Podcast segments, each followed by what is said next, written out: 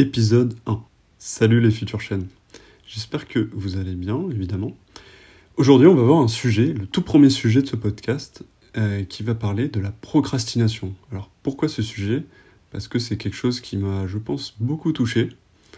Euh, c'est beaucoup arrivé dans ma vie que je procrastine sur des choses, ça peut être différents sujets. Et voilà, donc on va un petit peu expliquer, et je voudrais commencer par une citation qui dit Il y a l'autre feignant le feignant bien malgré lui, qui est rongé intérieurement par un grand désir d'action, qui ne fait rien parce qu'il est dans l'impossibilité de rien faire, puisqu'il est comme en prison dans quelque chose. C'est une citation de Vincent Van Gogh. Donc cette citation a dit que on parle du, feignant. Un feignant qui est rongé intérieurement par un grand désir d'action. Donc il veut vraiment passer à l'action, mais il ne fait rien parce qu'il est dans l'impossibilité de ne rien faire. Ouais, c'est assez, euh, philosophique. Et en fait, il se sent comme dans une prison. Et voilà, on va expliquer un petit peu pourquoi la procrastination, ça ressemble à une prison, et pourquoi on veut passer à l'action, mais justement qu'on n'y arrive pas. Donc je fais référence à une vidéo d'un en fait, TED Talks qui s'appelle Inside the Mind of a Procrastinator de Tim Urban. Et voilà, en fait, c'est le résumé rapide d'une des premières vidéos que j'ai regardées sur le thème du développement personnel. C'est tombé à un moment où je réalisais pas ce que je voulais et je comprenais pas exactement pourquoi j'y arrivais pas. Donc j'avais le désir d'action et j'étais comme le feignant dans la citation de, Vincent Van Gogh. Euh, je ne savais pas où aller ou comment le faire. Donc je vous propose donc d'aborder ce sujet, de comprendre pourquoi on est un procrastinateur ou pas.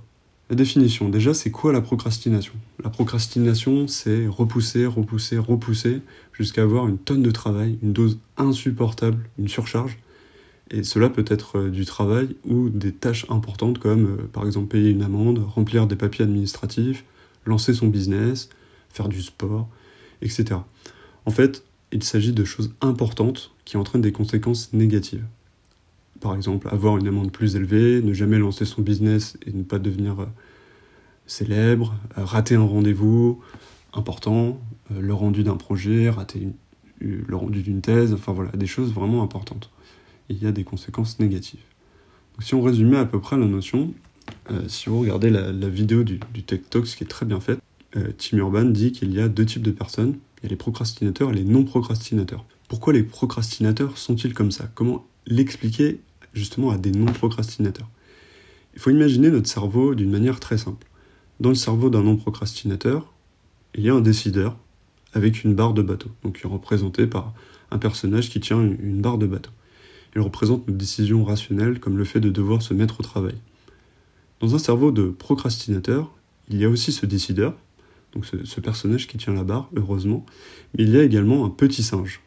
Et ce petit singe, il représente la gratification instantanée. Au moment où le décideur dit Ah, c'est le moment parfait pour accomplir du travail, le petit singe y répond tout de suite hmm, Non, pas envie.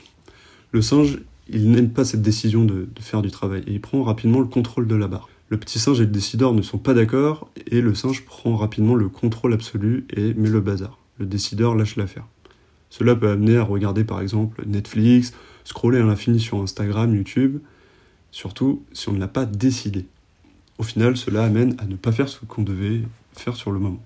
Le petit singe, il vit totalement dans le moment présent. Il n'a pas de mémoire du passé, pas de connaissance du futur et il s'en fiche complètement.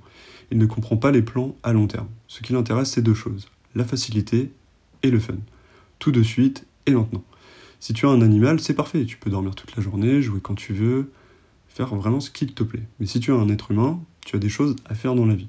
Euh, le rôle du décideur, quant à lui, c'est de justement visualiser le futur, c'est-à-dire de voir les plans à long terme. Donc on a vraiment un, contraste entre le décideur, plan à long terme, et le singe, euh, vraiment dans le moment présent. Parfois le décideur et le singe, ils sont d'accord on peut faire des choses qui ont du sens, qui sont faciles et fun.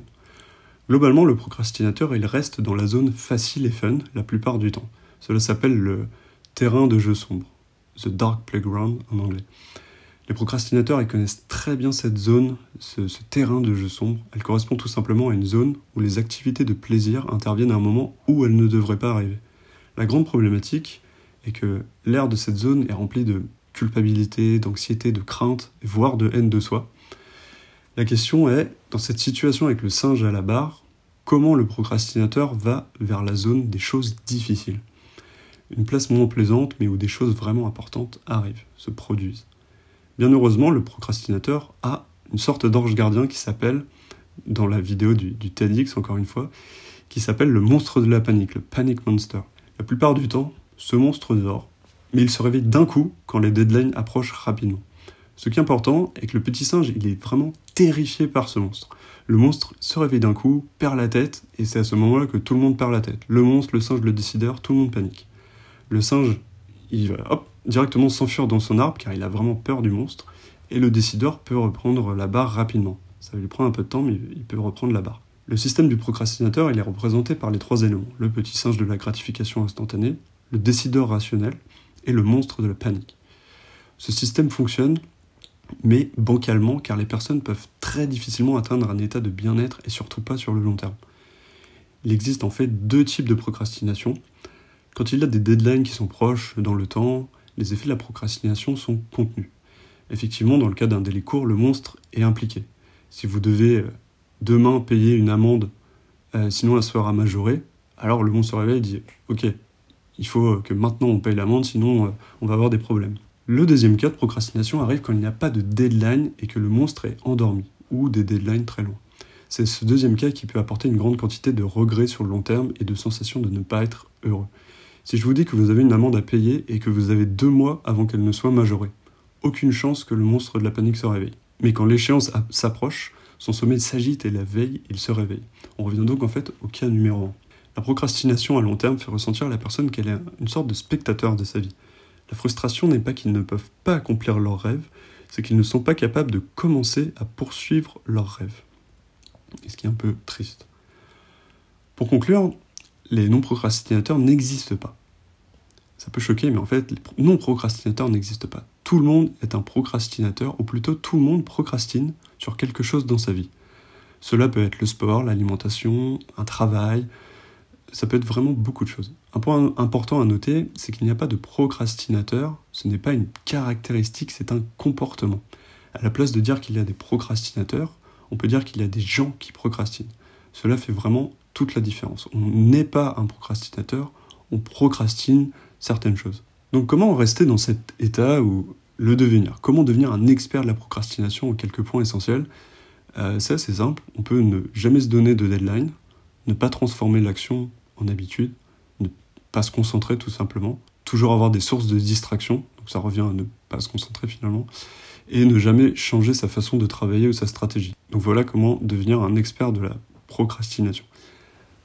Bon, évidemment, on va voir un petit peu les solutions, comment justement ne pas rester dans cet état, comment ne plus procrastiner. Il euh, faut se donner des deadlines, il faut couper les distractions, faire le premier pas pour passer l'action. C'est souvent ça qui est un petit peu difficile pour un procrastinateur, faire le premier pas. Il faut se prévoir aussi du temps pour se reposer. Ce n'est pas un temps de procrastination, c'est un temps qu'on a choisi et ça fait vraiment toute la différence encore une fois. Si on choisit de dire ok je travaille deux heures et après je me repose ou je vais même sur Facebook, peu importe, pendant 30 minutes, et je respecte ça, ça fait vraiment une différence. Alors que si on travaille deux heures et qu'après euh, on n'a pas décidé de justement d'avoir ce, temps libre et qu'on veut faire autre chose d'important, on va avoir une problématique. Et c'est là que la procrastination euh, devient un, enchaînement un petit peu, un petit peu malsain. Et voilà, c'était le premier épisode du chêne a lui aussi été un gland. Euh, ce fut un plaisir de vous partager ce sujet qui est très intéressant parce qu'en fait il touche vraiment beaucoup de gens, voire tout le monde en fait, tout le monde est un procrastinateur sur certaines choses. Donc voilà, en attendant, n'oubliez pas, ce que vous plantez maintenant sera récolté plus tard.